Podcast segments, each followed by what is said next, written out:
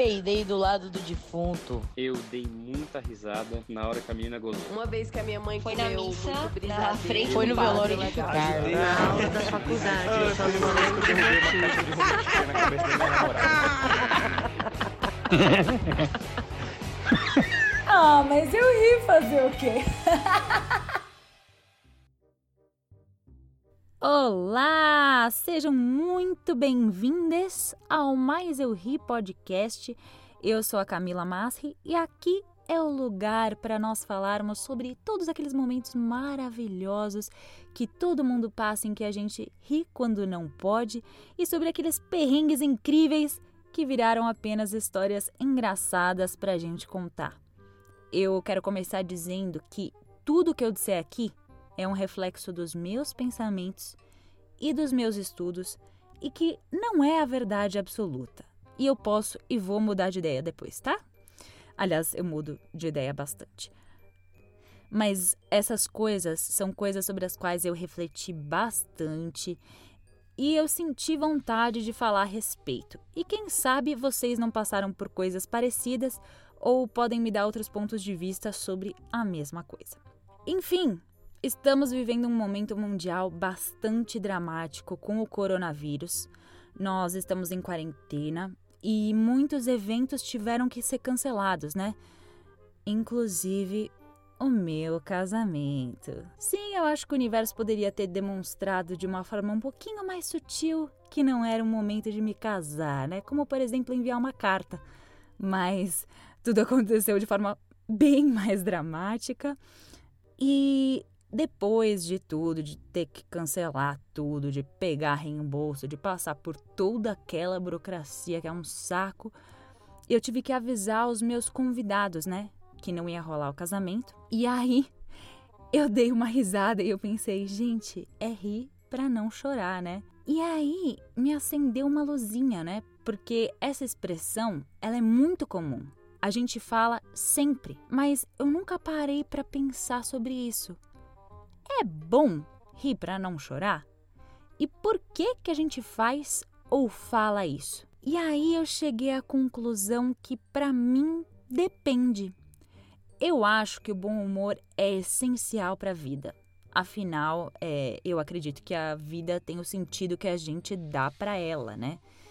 É, se a gente só levar tudo de forma negativa, ela fica muito pesada. E eu acho que a gente consegue tirar algo de engraçado ou de interessante de momentos trágicos da nossa vida também. É muito, muito importante para a nossa sanidade ver o lado bom das coisas. Cada momento da nossa vida tem o potencial de ensinar algo pra gente e que a gente pode evoluir a partir disso.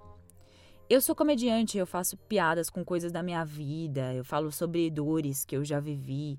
E quando a gente dá risada de algo, eu acho que esse algo já não machuca mais a gente. É como se a gente tivesse chegado num ponto em que a gente transmutou toda aquela dor para chegar num estado em que a gente acha cômica a situação em si. E aí, só aí é que nós, comediantes, conseguimos expor os motivos das nossas dores no show.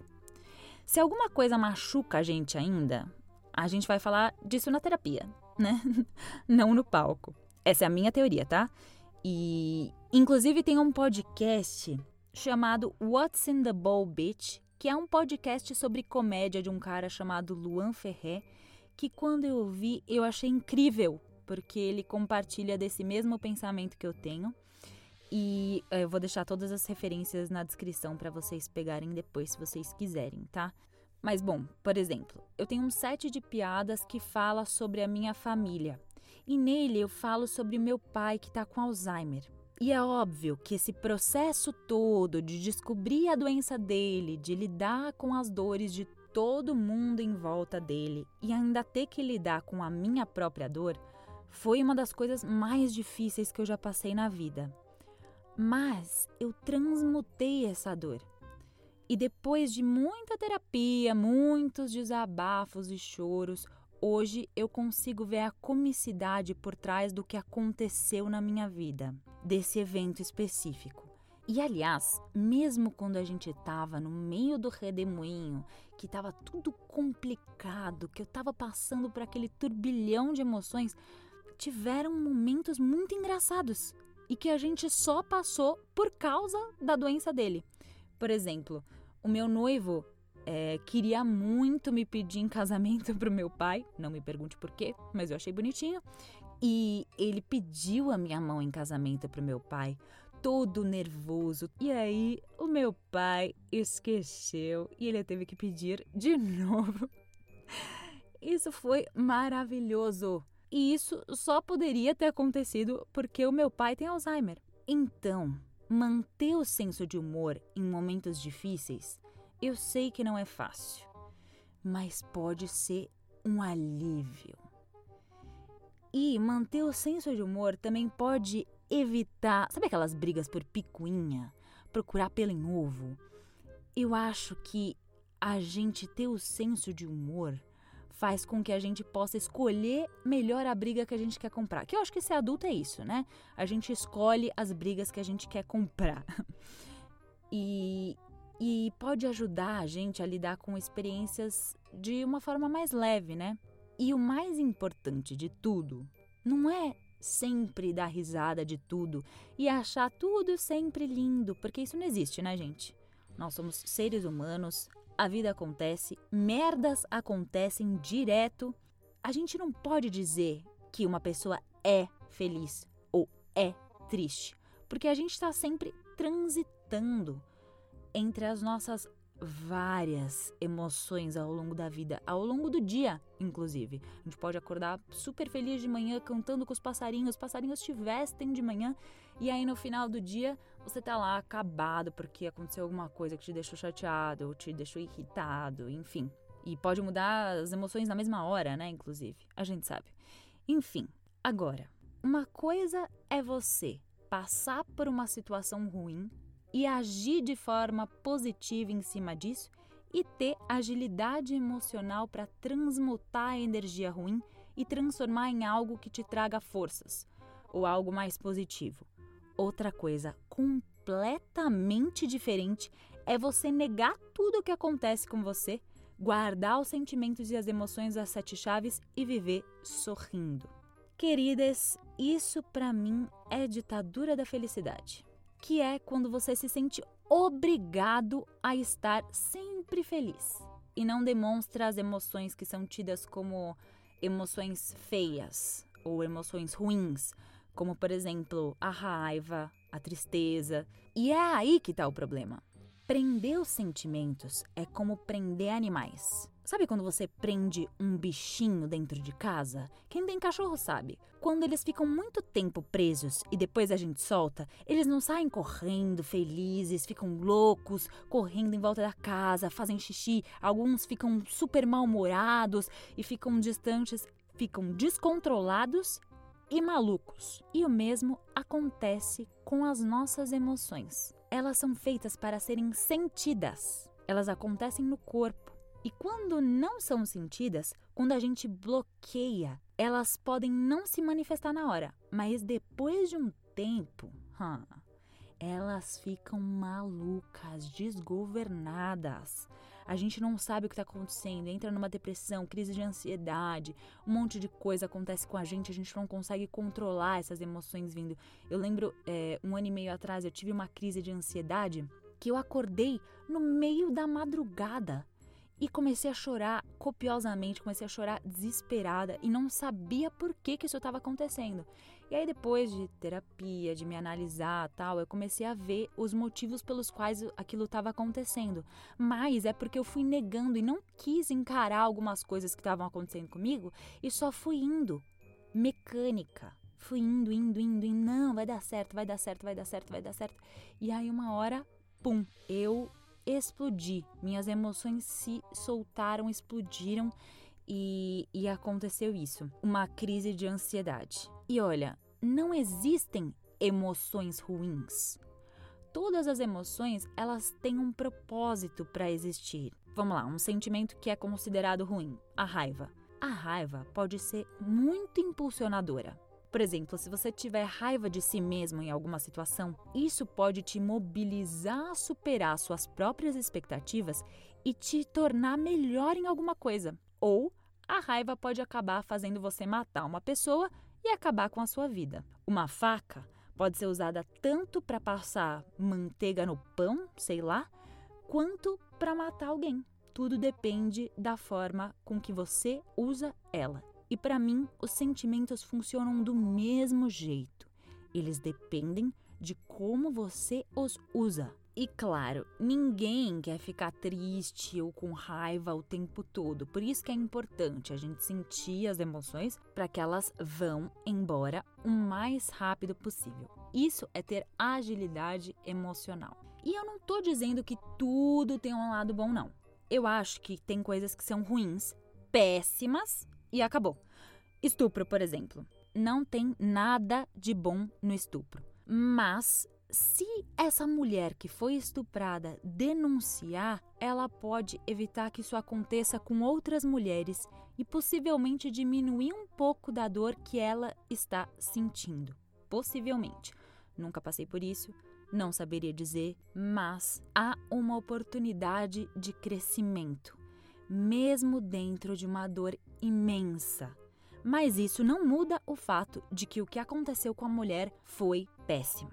E o que eu acho que acontece muito com o brasileiro, de modo geral, é que a gente transforma tudo em piada. O que eu acho incrível, né? Porque eu sou comediante, eu adoro piada, memes e tal. Mas tem um lado muito ruim disso também, que é que a gente acaba desmerecendo algumas coisas ou diminuindo a gravidade de algum acontecimento com alguma piada. E eu acho muito importante que a gente se conscientize quando a gente for fazer alguma piada, porque eu acho que a gente pode fazer piada de tudo. Mas eu acho que algumas piadas podem ser verdadeiros desserviços. Eu acho que a gente pode acabar diminuindo a importância de uma situação e tem uma consequência muito ruim de diminuir a importância de uma situação. A gente acha que a piada já é a reclamação do problema. E a gente acaba não exigindo mudanças sociais e a gente vira uma sociedade do tá ruim, mas tá bom. Eu ouço isso direto das pessoas. E esse conformismo de só se expressar por memes atrasa demais a evolução das coisas, porque se não tem defeitos, se não há coisas para se melhorar, não tem evolução. Isso em tudo. Por isso que errar é tão importante, porque dá a oportunidade de a gente aprender e evoluir. Agora, a gente precisa primeiro observar o que deu errado, o motivo pelo qual aquilo deu errado, para daí a gente mudar e evoluir. Eu acho que piadas são extremamente importantes e são formas de resistência e mostram o mundo de um ponto de vista cômico e é incrível. Mas eu acho que a gente tem que tomar um pouco de cuidado em só fazer isso e não pedir certas mudanças sociais. Elas são muito importantes e precisam acontecer. Vide a merda em que nós estamos com este atual presidente, que fala que o coronavírus é apenas uma gripezinha, querendo fazer piada com uma situação ruim e acaba sendo um desserviço social. Mas as piadas têm um potencial maravilhoso de alívio, de expressão da sociedade, de ser um espelho é muito importante. E na maior parte das vezes, o nosso crescimento e a nossa transformação pessoal, elas derivam de uma autoobservação, como resultado de uma relação, de uma conexão entre dois elementos, como por exemplo, o ser humano e a natureza, ou entre pessoas. Não necessariamente casais, mas qualquer pessoa que se relacione com outra em qualquer ambiente ou contexto. E por que a maioria das pessoas tem dificuldade em demonstrar os sentimentos que não sejam alegria? Porque nós temos muita dificuldade em baixar a guarda, em mostrar a nossa vulnerabilidade. E hoje em dia se fala muito em empatia, né? Tá na moda.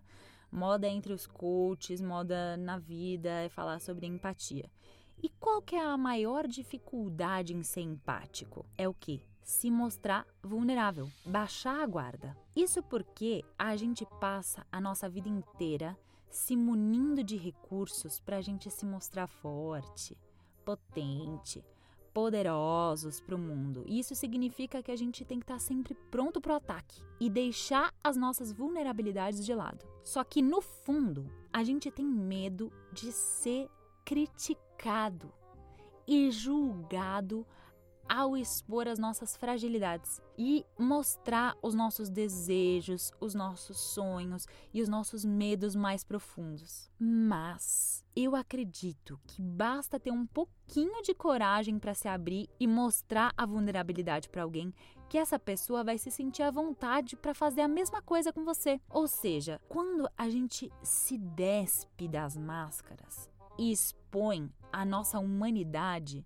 a gente abre as portas para se conectar verdadeiramente com outra pessoa. É a vulnerabilidade que é essa qualidade de mostrar a nossa parte mais sensível e delicada que tem o potencial de acender essa faísca de conexão entre duas pessoas ou mais pessoas, sem deixar baixar a nossa guarda e desarmar e, e se deixar vulnerável para perceber a outra pessoa, a empatia não acontece. As pessoas se unem mais na dor, né? Tanto é que a gente está nessa fase super vulnerável em que todas as pessoas estão passando por dificuldades.